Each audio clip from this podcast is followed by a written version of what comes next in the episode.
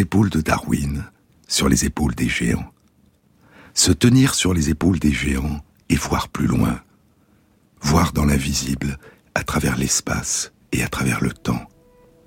Voir au-delà des apparences, pouvoir s'évader du présent et voyager à travers le temps, pouvoir remonter vers le passé à contre-courant, de génération en génération, d'origine en origine, vers nos origines premières, à travers le long écoulement des âges, à travers la longue aventure qui nous a donné naissance, aux jours anciens où nos lointains ancêtres ont commencé à apprivoiser la nature.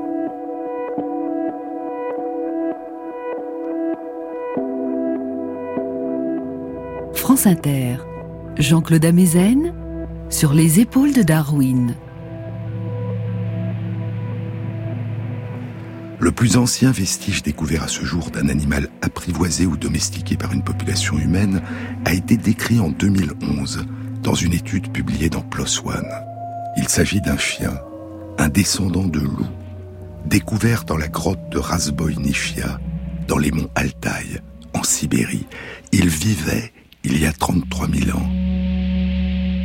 C'est la période où, très loin de là, dans d'autres populations de chasseurs-cueilleurs, des artistes de la période aurignacienne peignaient sur les parois de la grotte Chauvet, la caverne ornée du pont d'Arc, les splendides peintures de plus de 400 animaux sauvages. Et les artistes apposaient sur les parois de pierre les empreintes de leurs mains. C'est la période où, dans le Jura allemand, les artistes de la grotte de Hohlefels fabriquaient, à partir d'un os d'une aile d'un vautour fauve, le plus ancien instrument de musique découvert à ce jour, une flûte. Apprivoiser les loups, orner les parois des cavernes de bouleversantes peintures et jouer de la musique. Le premier animal sauvage qui a été apprivoisé puis domestiqué par nos ancêtres semble donc avoir été le loup. Mais ces premiers animaux apprivoisés ne semblent pas avoir laissé de descendants parmi nous. Et une étude publiée dans PLOS Genetics au début de l'année 2014 suggère que les chiens d'aujourd'hui sont tous des descendants de loups gris, Canis lupus, qui ont commencé à être domestiqués il y a environ 15 000 ans. C'est l'époque où les artistes de la période magdalénienne peignent de merveilleux tableaux sur les parois de la grotte d'Altamira, à Santia del Mar, au nord de l'Espagne, et sur les parois de la grotte de Lascaux. Les traces les plus anciennes de la domestication d'autres animaux que le loup sont plus récentes. Elles datent d'il y a environ 12 000 ans, la date des débuts de l'agriculture dans plusieurs régions du monde. Mais longtemps, très longtemps avant d'avoir apprivoisé puis domestiqué le premier animal sauvage et la première plante sauvage, nos lointains ancêtres avaient apprivoisé le feu la plus terrible et la plus douce des choses vivantes, écrit Ronnie Aîné dans La guerre du feu. La plus terrible et la plus douce des choses vivantes, c'est une bête, et ce n'est pas une bête. Comme aux bêtes, il lui faut une proie. Il se nourrit de branches, d'herbes sèches, de graisse. Il s'accroît. Chaque feu naît d'autres feux. Et chaque feu peut mourir. Mais il se laisse découper sans fin. Chaque morceau peut vivre. Il décroît lorsqu'on le prive de nourriture, il se fait petit comme une abeille, comme une mouche. Et cependant, il pourra renaître le long d'un brin d'herbe et redevenir vaste comme un marécage.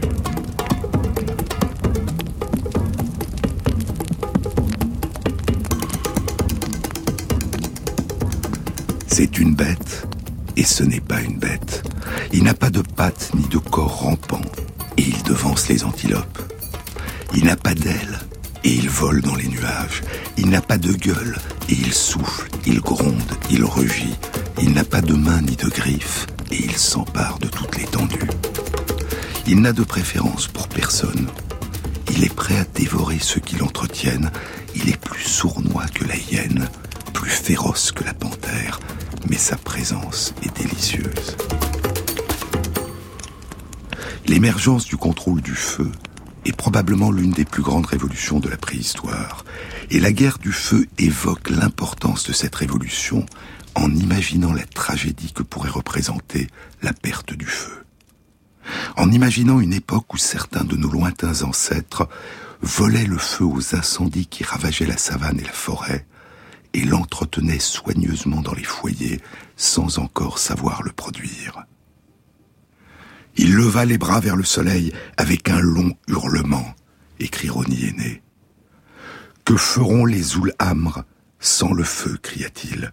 Comment vivront-ils sur la savane et la forêt? Qui les défendra contre les ténèbres et le vent d'hiver? Ils devront manger la chair crue et la plante amère. Ils ne réchaufferont plus leurs membres. La pointe de leur épieu demeurera molle. Le lion, la bête aux dents déchirantes, l'ours, le tigre, la grande hyène les dévoreront vivants dans la nuit. Qui ressaisira le feu? Et plus loin, plus que tout, l'absence du feu les faisait souffrir. Par les nuits sans lune, il leur semblait entrer pour toujours dans les ténèbres. Les ténèbres pesaient sur leur chair, elles les engloutissaient. Chaque soir, ils guettaient la futaie, comme s'ils allaient voir la flamme étinceler dans la cage et grandir en dévorant les branches mortes mais il ne discernait que les étincelles perdues des étoiles ou les yeux d'une bête. Leur faiblesse les accablait et l'immensité cruelle. À quand remonte la capacité à enflammer une branche de bois sec puis à nourrir le feu et à l'entretenir. À quand remonte son utilisation pour se chauffer et s'éclairer dans la nuit ou dans l'obscurité des grottes, pour faire fuir les prédateurs et pour cuire les aliments? De quand date-t-elle cette maîtrise du feu qui est peut-être l'une des seules caractéristiques humaines qui pourrait aujourd'hui encore être considérée comme un propre de l'homme, une caractéristique que ne partage aucun des êtres vivants qui nous entourent? Quand nos ancêtres ont-ils connu pour la première fois, durant la nuit, et dans l'obscurité des cavernes, la lueur et la chaleur rassurante d'une flamme ou le rougeoiement des braises du foyer? Souvenez-vous, je vous en ai déjà parlé.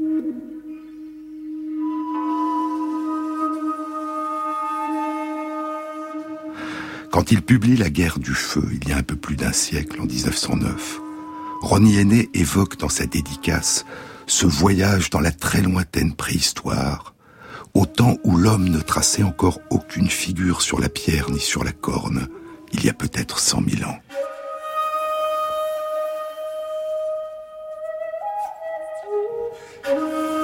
Mais les traces d'un usage contrôlé et régulier du feu par nos ancêtres sont beaucoup plus anciennes. Elles datent d'une culture très ancienne, la culture acheléenne. Cette culture se caractérise par la fabrication d'outils de pierre taillée et surtout par la fabrication de splendides bifaces symétriques.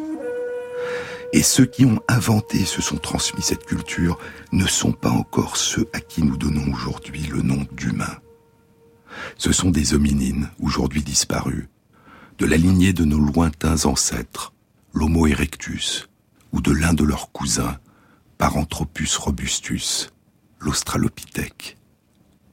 Les plus anciens vestiges d'Homo erectus connus à ce jour ont été découverts en Afrique et datent d'il y a 1 900 000 ans. Et ils semblent avoir été les premiers hominines à avoir quitté l'Afrique et avoir parcouru le monde. Des vestiges d'Homo erectus ont été découverts sur le continent européen, en Chine et en Indonésie. C'est un temps où ils sont les seuls êtres humains, ou presque humains, à arpenter le monde. Mais revenons à la culture acheléenne. Les vestiges les plus anciens de cette culture datent d'il y a environ 1 700 000 ans. Ils ont été découverts en Afrique, sur les sites des gorges d'Olduvai en Tanzanie et sur les rives du lac Turkana au Kenya. Plus tard, cette culture gagnera le Moyen-Orient et l'Inde, puis l'Europe. Et la culture acheléenne s'éteindra il y a 200 000 ans, à la période où apparaissent en Afrique ceux qu'on a appelés les premiers hommes et femmes modernes, dont l'anatomie est semblable à la nôtre. Au Moyen-Orient, le site le plus ancien de la culture acheléenne est Ubeidia, en Israël, qui date d'il y a environ 1 500 000 ans. Un site plus récent, le site de Gesher Benot Yaakov, est situé dans la vallée du Jourdain, sur les rives du lac de la Houla. Il a commencé à être habité il y a 790 000 ans. Il est particulièrement bien conservé et contient des sédiments qui ont pu être datés de manière précise. Les outils de pierre taillée découverts sur ce site sont des bifaces coupants, des haches pointues, des hachoirs tranchants et des grattoirs massifs. Certains sont en silex, mais l'immense majorité a été taillée dans la pierre volcanique, dans du basalte, que les hominines extrayaient par plaques entières à partir des carrières qu'ils avaient creusées dans les collines de Corazim, au-dessus du lac de Galilée.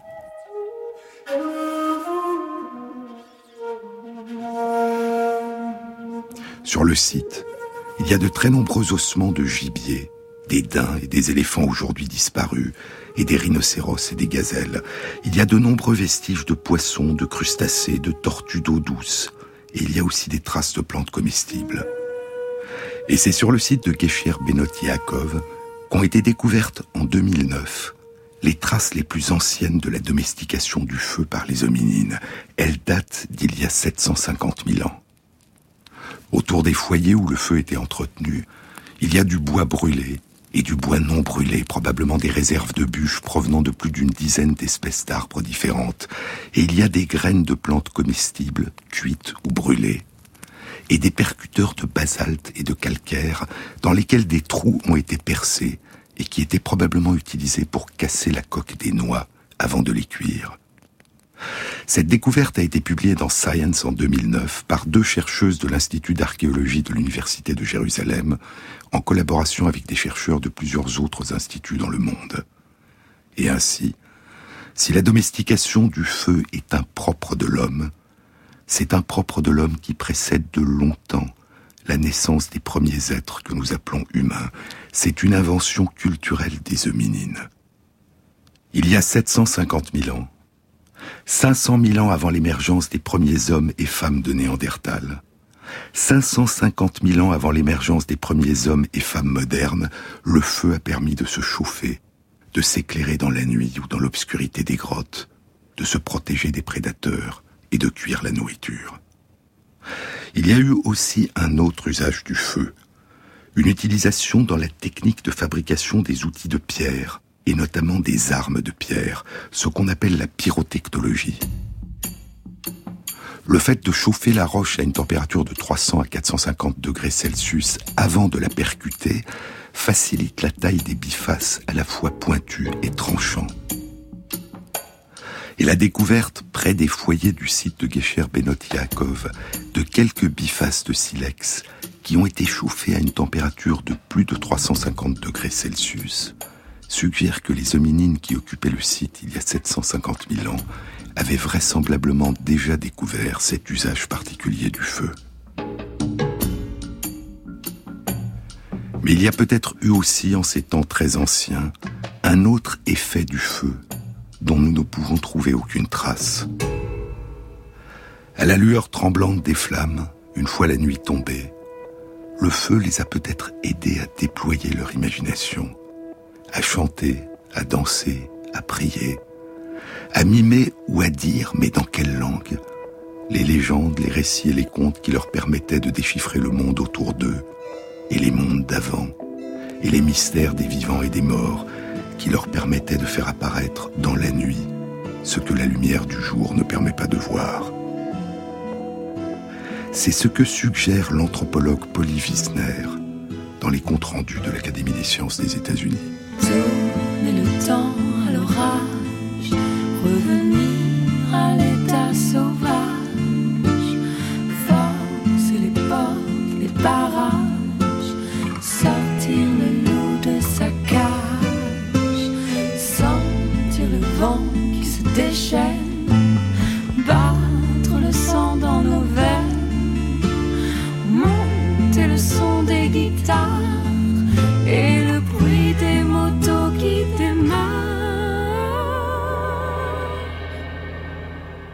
suffira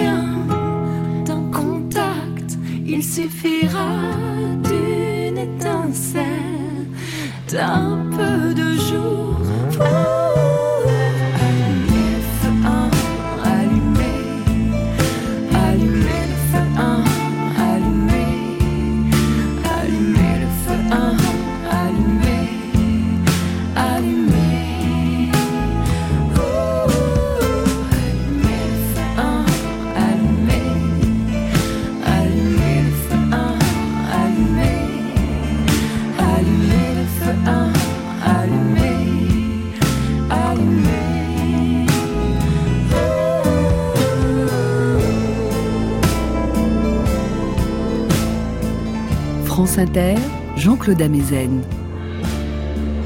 En 2012, une étude était publiée dans les comptes rendus de l'Académie des sciences des États-Unis par des chercheurs du département d'archéologie de l'Université de Boston et des collègues d'instituts d'Afrique du Sud, d'Israël, d'Allemagne et du Canada. Les chercheurs rapportaient l'existence de traces encore plus anciennes d'une utilisation du feu sur un autre site de culture acheuléenne, la grotte Vonderwerk, dans les collines de Kuruman, en Afrique du Sud. Ces traces d'utilisation du feu par des hominines datent d'il y a un million d'années. Puis l'usage du feu semble s'être répandu à partir d'il y a environ 400 000 ans. Et il a eu de profonds effets sur le mode de vie et l'évolution physiologique et culturelle de nos lointains ancêtres et cousins les hominines, et de toutes les lignées humaines auxquelles ils ont donné naissance et dont nous sommes aujourd'hui les seuls survivants. L'utilisation du feu pour la cuisson de la nourriture a rendu de nombreux aliments plus faciles à digérer, a modifié le volume du tube digestif, réduit la consommation d'énergie consacrée à la mastication et la digestion, et augmenté la quantité de calories ingérées. La cuisson a probablement favorisé l'augmentation du volume du cerveau, qui a pu alors consommer une partie plus importante de l'énergie fournie par l'alimentation. À la chaleur, à la défense contre les prédateurs, à un environnement plus protecteur pour les petits-enfants, s'est ajouté un allongement artificiel des périodes de veille, un allongement artificiel de la durée des journées, libérant du temps pour des activités, des contacts, des interactions sociales qui n'interféraient pas avec le travail réalisé pendant le jour. Il y a de bonnes raisons de penser, écrit Polly Wissner, que ce qui se passe durant les interactions sociales entre les membres d'un groupe durant la nuit autour d'un feu sera différent de ce qui se passe durant le jour.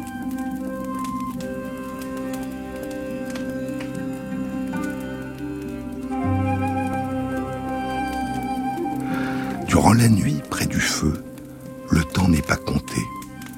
L'imagination s'éveille, favorisant l'émerveillement, s'ouvrant au monde surnaturel. Un sentiment de vulnérabilité peut apparaître.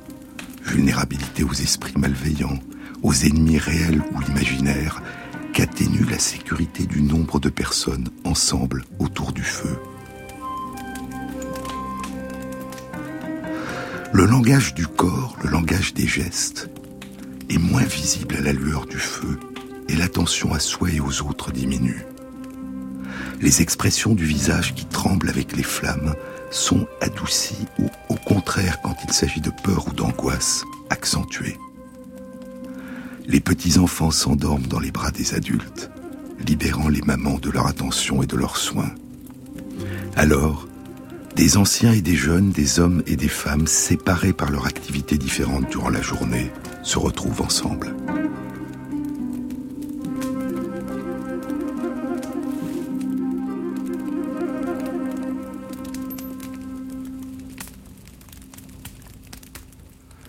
Polly Wissner est professeur émérite d'anthropologie à l'université de l'Utah, aux États-Unis. Il y a quatre ans, en 2010, Science lui consacrait un portrait intitulé Une anthropologue tisse des liens entre différents mondes. Dans ses études des sociétés traditionnelles en Afrique et en Papouasie-Nouvelle-Guinée, Polly Wissner tisse des liens entre le passé et le présent, entre la science et la défense des droits des personnes. Et ces travaux ont aussi eu une grande influence dans le domaine des recherches qui tentent de reconstituer les grandes évolutions culturelles qui se sont produites durant la préhistoire. Mais les cultures évoluent, et on ne peut pas, à partir du présent, déduire, reconstituer et faire émerger des cultures anciennes à jamais disparues. On ne peut que tenter de les imaginer, tenter de les réinventer à partir des reflets que nous renvoie le présent et en dessiner des contours à jamais incertains. La vie des chasseurs-cueilleurs d'aujourd'hui ne peut pas être projetée dans le passé, écrit Polly Wissner. Mais elle nous permet de comprendre les interactions sociales dans certaines des conditions dont on pense qu'elles ont été celles du passé de nos ancêtres, et elles nous permettent de faire émerger des hypothèses. Ces conditions incluent une nourriture obtenue par la cueillette et la chasse, de petites communautés composées d'une quinzaine à une quarantaine de personnes, en partie de la même famille et en partie sans liens familiaux, et une vie nocturne centrée sur une réunion autour du feu. Les caractéristiques culturelles partagées par la plupart des sociétés de chasseurs-cueilleurs contemporains incluent l'existence de relations égalitaires, le partage de la nourriture, des règles qui régissent le mariage, les relations entre époux et les relations familiales, des réseaux de relations avec d'autres communautés éloignées, et une conception du monde, une cosmologie, une religion semblable, ainsi que des rituels et des cérémonies de transe collective qui visent à guérir les personnes, à restaurer les liens et à réconforter ou à sauver la collectivité.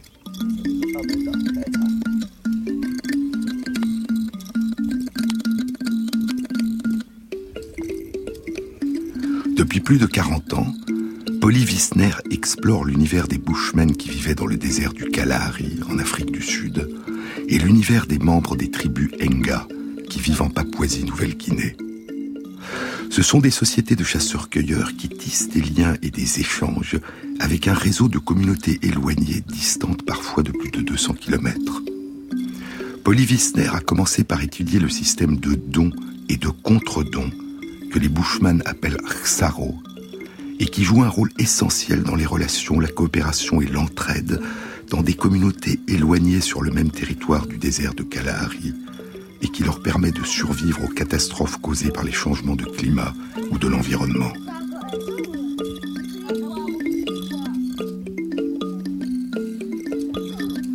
Et elle a étudié les guerres essentiellement symboliques dans les tribus Enga, et leur évolution vers des guerres sanglantes avec l'apparition et l'utilisation des armes modernes.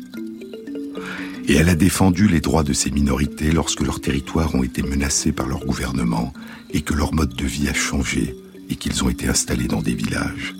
Elle a créé des fondations pour leur venir en aide. Elle a vécu avec eux, appris leur langue et utilisait ce qu'elle apprenait sur eux non seulement pour son travail scientifique, mais pour les défendre et leur venir en aide. Elle est l'une des grandes anthropologues engagées d'aujourd'hui.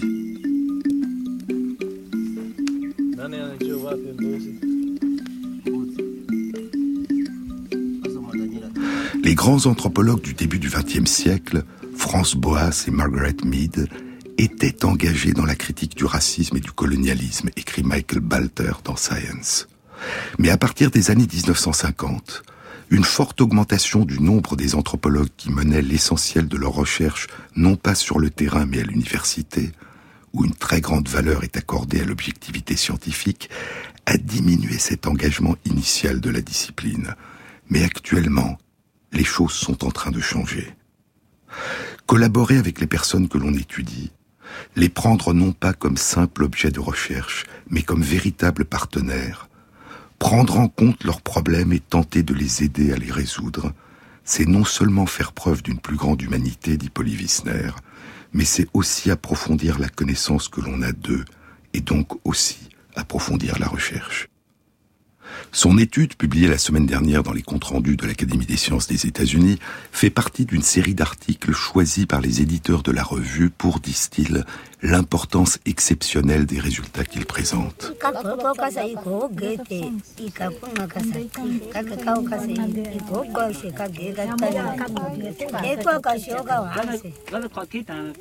L'étude s'intitule Les braises de la société Conversation à la lueur du feu chez les Bushman Jou Ohansi. Polly Wissner y analyse les différences entre les sujets de conversation durant la journée et durant la nuit, à la lueur des flammes. Elle a utilisé un recueil de 174 conversations de jour et de nuit autour du feu chez les Bushman du Botswana, Jou Hoansi ou Kong, avec un clic caractéristique de leur langue avant le nom Kong, elle avait noté et transcrit ces conversations durant l'année 1974, puis elle est revenue trois fois, à partir de 2011, enregistrer les récits que faisaient les personnes qu'elle avait connues une quarantaine d'années plus tôt.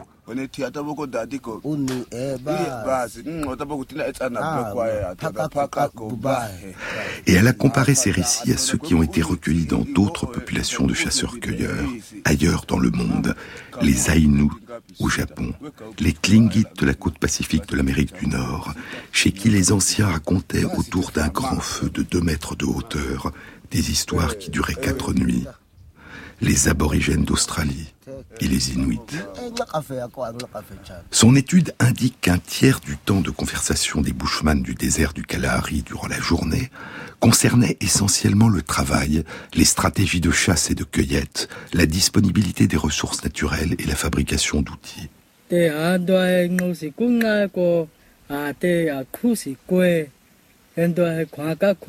Plus d'un autre tiers concernait des critiques, des plaintes et des conflits verbaux. 15% du temps de conversation était consacré à faire des plaisanteries et raconter des blagues, et seulement 6% du temps était consacré à raconter des histoires. À la fin de l'après-midi, chaque famille se réunissait autour de son feu pour le repas du soir. Puis, à la tombée de la nuit, des groupes se rassemblaient autour d'un feu pour parler, faire de la musique ou danser. Et les sujets de conversation changeaient complètement. Plus de 80% du temps de conversation était consacré à raconter des histoires. Ces récits, écrit Polly Wissner, étaient souvent dits dans une langue rythmée, complexe et symbolique, l'assistance reprenant et répétant les derniers mots des phrases ou les ponctuant d'un hé hé approbateur. Souvent, les auditeurs étaient captivés par l'intrigue. Parfois, ils étaient presque en larmes ou au contraire, se tordant de rire. Et à mesure que leur état affectif se modifiait, ils entraient en résonance émotionnelle. Les histoires étaient contées par des hommes et par des femmes, et surtout par des anciens, qui étaient devenus des maîtres dans l'art de compter. Deux des meilleurs conteurs durant les années 1970, dit-elle, étaient aveugles. La nuit, le champ des histoires s'élargissait.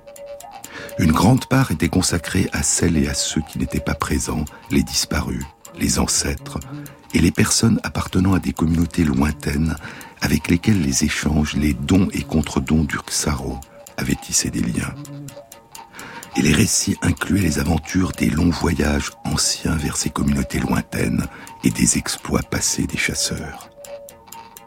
La nuit, écrit Paul Wissner, la nuit était aussi le temps des célébrations et des cérémonies qui reliaient les humains au monde des esprits. Certaines nuits, toutes les femmes se sont mises à chanter et à danser. D'autres nuits, des danses de trance, certaines réunissant des personnes de plusieurs communautés voisines, chaque personne contribuant à ces transes pour guérir les malades, résoudre les conflits sociaux ou restaurer une cohésion spirituelle. La nuit, à la lueur du feu, les pratiques culturelles s'élargissent à travers l'espace et le temps pour relier les personnes en les inscrivant dans des communautés plus vastes, des communautés imaginées, imaginaires, des communautés virtuelles, par-delà le temps présent, par-delà les limites géographiques de la communauté et par-delà le monde visible. Bien sûr, si c'était à refaire, je le referais maintes fois, si encore je faisais l'affaire, si encore tu voulais de moi. Bien sûr, si c'était à refaire, je le ferais évidemment. Le cœur et la raison diffèrent, mon amour, mon poison violent. Tina Silly, Tina Silly, Tina Silly, Tina Silly.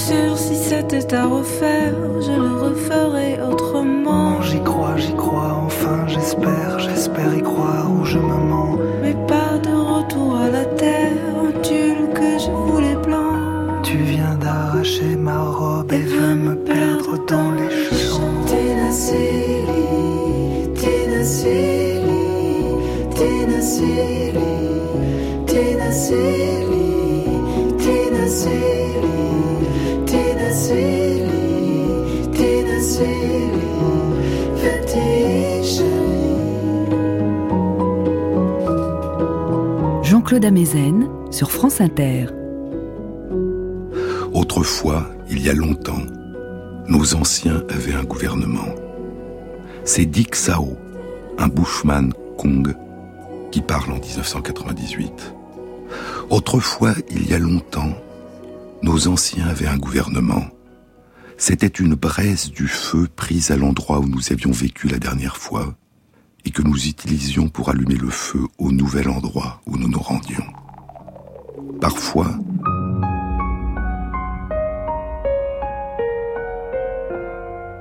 Je crois que mes pas m'ont conduite sur une route que je vais continuer à suivre, écrit Isaac Dinesen dans Shadows on the Grass, Ombre sur la prairie. Isaac Dinesen est l'un des pseudonymes d'écrivains de Karen Blixen, l'auteur de Out of Africa, la ferme africaine. Parfois, je crois que mes pas m'ont conduite sur une route que je vais continuer à suivre et que lentement, le centre de gravité de mon être va s'éloigner du monde du jour, du monde de l'organisation et du contrôle, du pouvoir, pour basculer dans le monde de l'imagination avec l'arrivée du crépuscule, avec la lumière de la première étoile et de la première bougie. Nous aimons la lueur d'une flamme dans la nuit, dit Polly Wissner, un feu de camp, un feu de cheminée, la lueur des bougies ou des chandelles et nous aimons les histoires, les récits, les contes, les légendes. Nous aimons les entendre, les lire, les voir au théâtre ou au cinéma, et nous aimons les raconter. Les enfants commencent à inventer et à raconter des histoires dès l'âge de 3 ou 4 ans, et à être passionnés par les histoires qu'on leur raconte avant qu'ils s'endorment. Les récits font appel à notre imagination. Nous découvrons d'autres façons de voir le monde et les autres, et nous élargissons notre horizon. Les récits nous permettent de vivre d'autres vies que les nôtres. Et si nous tentons de nous projeter dans le très lointain passé de nos ancêtres, il est possible que l'usage répandu du feu depuis 400 000 ans ait eu un profond effet la nuit, à la lueur des flammes, sur le développement de leur imagination et le développement de leur culture. Mais aujourd'hui, dit Polyvisner, aujourd'hui, la lumière artificielle et la communication informatique envahissent nos nuits partout dans le monde et elle transforme les heures d'obscurité en heures de travail économiquement rentable. Elle efface le temps passé à la conversation et à écouter ou à raconter des histoires et des récits. Soudain, au moment où nous appuyons sur un interrupteur pour éteindre la lumière, le jour s'achève, sans que nous ayons pris le temps de le revisiter, de l'explorer, de réfléchir et de tenter de réparer nos relations aux autres, et sans avoir laissé les problèmes de la journée s'atténuer puis s'éteindre avec les braises d'un feu qui s'éteint dans la nuit. Dans toutes les régions du monde, les récits sont aussi des récits des origines. Les récits des origines sont nos récits à tous. Ils nous parlent de ce qui nous précède et qui nous manque. Ils nous parlent de nous, avant nous. Et dans de nombreuses régions du monde, les sciences sont devenues l'une des sources de ces récits. Elles nous permettent de découvrir que ce passé est immense. Elles nous permettent d'explorer des temps où le vivant se déployait, mais où nous n'étions pas encore, et des temps plus anciens où le soleil puis la terre émergeaient, mais où il n'y avait pas encore de vie sur terre, et des temps où des étoiles brillaient déjà dans le ciel, mais où il n'y avait encore ni terre, ni soleil. Comme tous les récits des origines, les sciences font surgir des récits d'un temps dont personne n'a été le témoin. Elles nous permettent de réinventer ce dont nous ne connaissions même pas l'existence, d'avoir soudain le sentiment de retrouver ce que Quignard appelle le perdu. Nous qui ne savions pas qu'il s'était perdu, ni ce qui s'était perdu. Et nous inscrivons dans notre mémoire le souvenir de ce que nous n'avons jamais connu, dans un Il était une fois, où il prend place, enfin, pour la première fois, en nous. Pouvoir se désincarner pour pouvoir se réincarner, dit Marguerite Yourcenar, et montrer combien lentement et irréversiblement un esprit s'aperçoit de l'étrangeté des choses.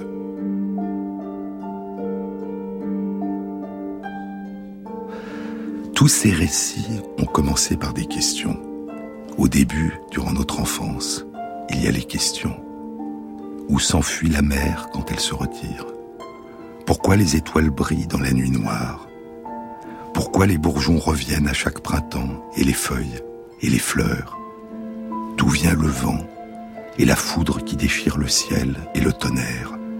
Et le feu qui change le bois en lumière puis en braise puis en cendre et disparaît? Il y a le feu et il y a l'eau qui éteint le feu. L'eau qui avec le feu et l'air et la terre étaient pour Platon dans la Grèce antique les quatre éléments qui constituaient le monde.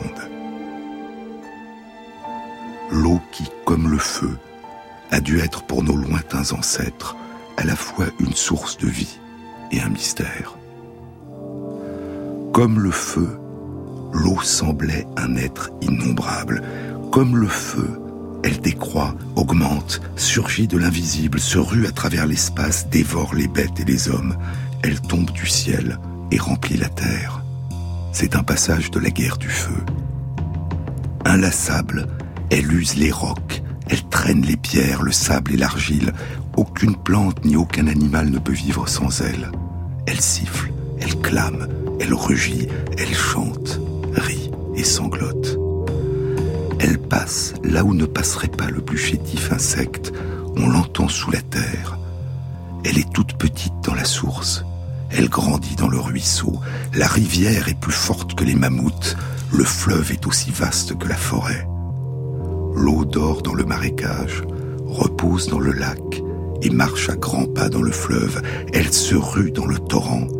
Elle fait des bonds de tigre ou de mouflon dans le rapide.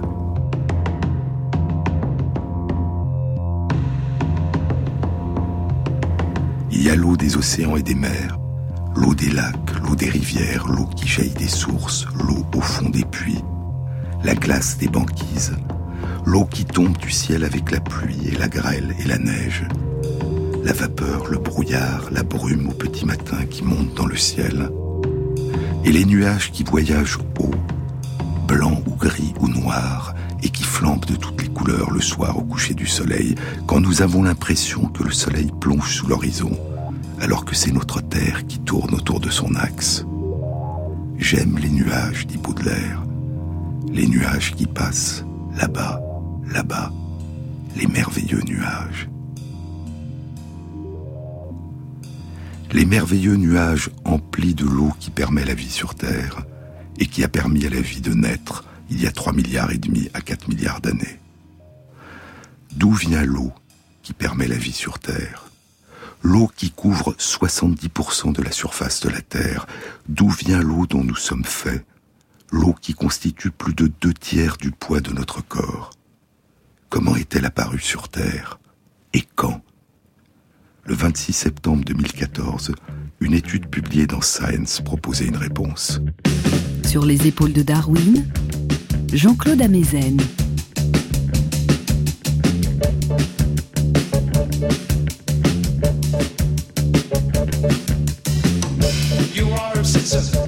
Want me dead. Now I am dead, sir.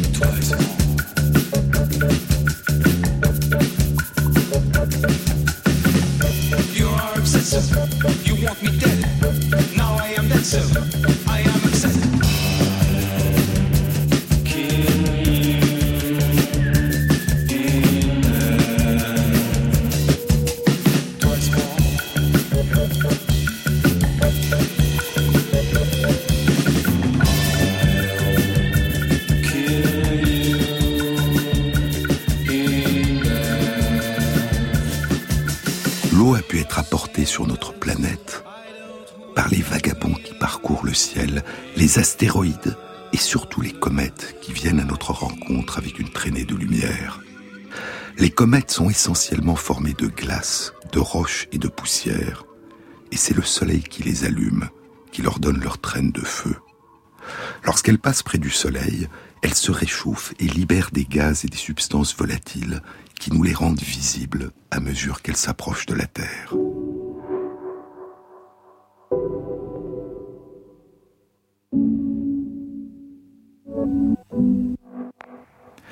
La glace des comètes erre à travers le ciel depuis au moins la naissance de notre système solaire, plusieurs dizaines de millions d'années avant la naissance de la Terre.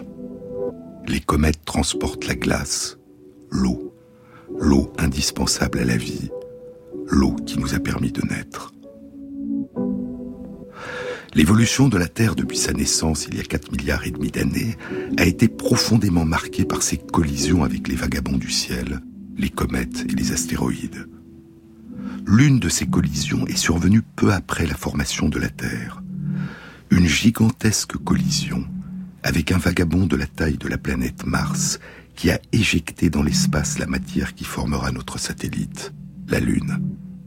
Et il y a eu le grand bombardement de météores il y a environ 4 milliards d'années, un bombardement d'astéroïdes. Les comètes voyagent depuis très longtemps. Elles nous apportent des nouvelles des débuts du système solaire. La course de chaque comète autour du Soleil bat le rythme périodique, le tempo d'une horloge régulière. Mais la périodicité de leur retour au voisinage de notre planète est différente pour chacune des comètes. La comète de Halley est la plus célèbre. C'est la première comète dont Edmund Halley a prédit en 1705, avec l'aide de Newton, le retour tous les 75 à 76 ans. C'est une comète dite de période courte, c'est-à-dire une comète qui revient avec une périodicité de moins de 200 ans. Mais d'autres comètes sont dites de période longue, elles mettent des milliers d'années, voire des dizaines de milliers d'années à revenir vers nous. Leur trajet autour du Soleil est beaucoup plus long.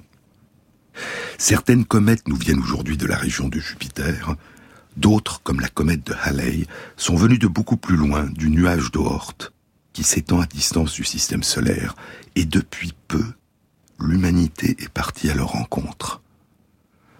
En 2004, pour la première fois, la sonde spatiale Stardust, poussière d'étoiles, réussit à s'approcher suffisamment d'une comète, la comète Wild, sauvage, pour prélever des échantillons de grains de son nuage de poussière, et elle les rapporte sur Terre deux ans plus tard, en 2006. Durant la même période, la sonde spatiale Deep Impact envoie un projectile sur la comète Temple One et recueille une très grande quantité de matière dégagée par l'explosion. Et ainsi, pour la première fois commence à être analysée sur Terre la substance dont sont faites les comètes.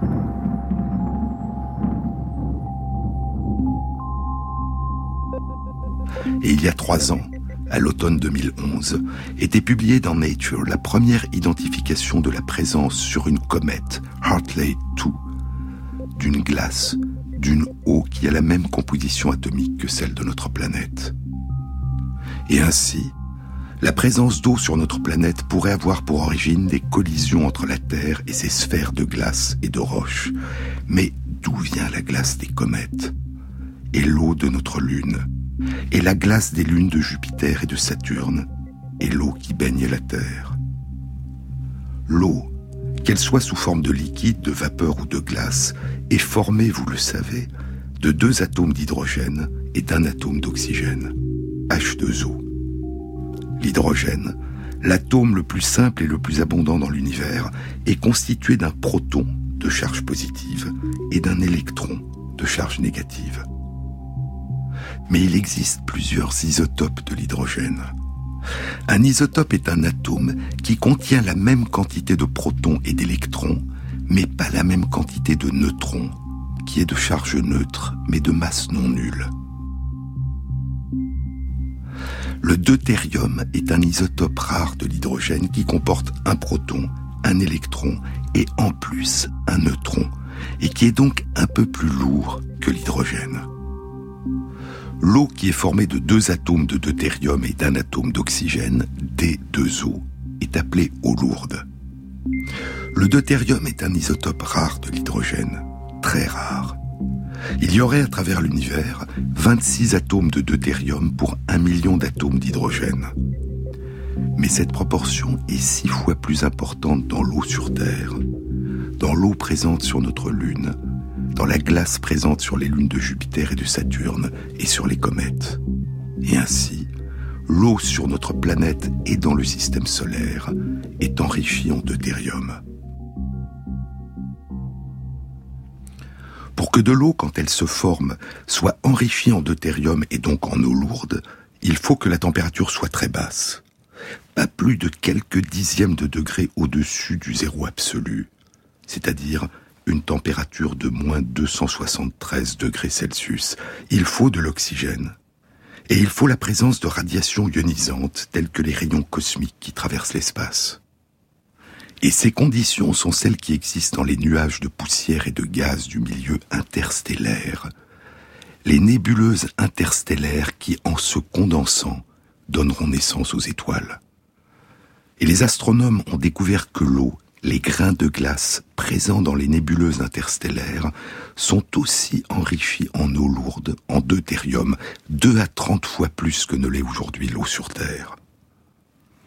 L'étude publiée la semaine dernière dans Science a été réalisée par Ilsedor Cleaves, du département d'astronomie de l'Université du Michigan aux États-Unis et des collègues de plusieurs institutions de recherche aux États-Unis et en Grande-Bretagne. Les chercheurs se sont posé la question suivante. Est-ce que les grains de glace enrichis en deutérium, qui étaient présents dans la nébuleuse qui a donné naissance à notre étoile, le Soleil, sont la source de l'eau qui est aujourd'hui présente dans le système solaire, ou est-ce que le Soleil, en naissant, a détruit l'eau qui l'entourait, puis a produit l'eau qui est aujourd'hui la nôtre? La question a une implication très générale.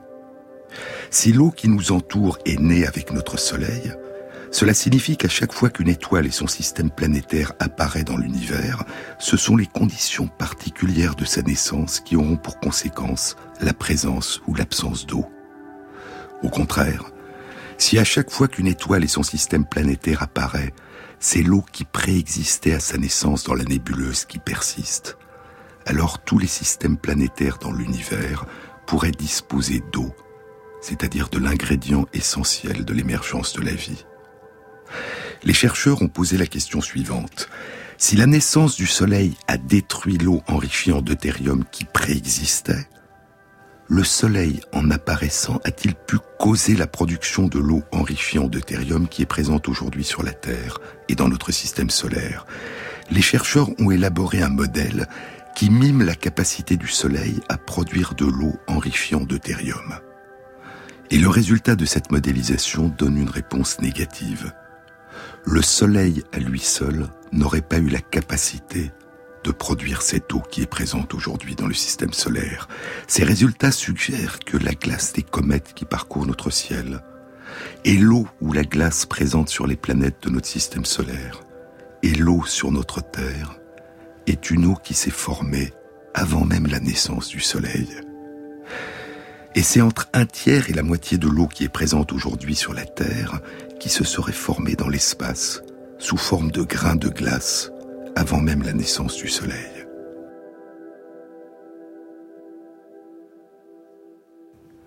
L'étude est intitulée L'ancien héritage de l'eau sous forme de glace dans le système solaire. Avant même l'émergence du Soleil, puis de la Terre et des planètes de notre système solaire, il y avait déjà l'eau qui allait permettre la vie. 95% de l'eau sur la Terre est dans les océans et entre un tiers et la moitié de cette eau de nos océans serait plus ancienne que le Soleil. La vie, pour naître, a eu besoin à la fois de l'eau et de la chaleur du Soleil. Mais la glace aurait précédé le feu de notre étoile, le Soleil. Et l'eau qui nous entoure, l'eau que nous buvons, l'eau qui nous constitue, serait plus ancienne que la lumière qui éclaire nos jours.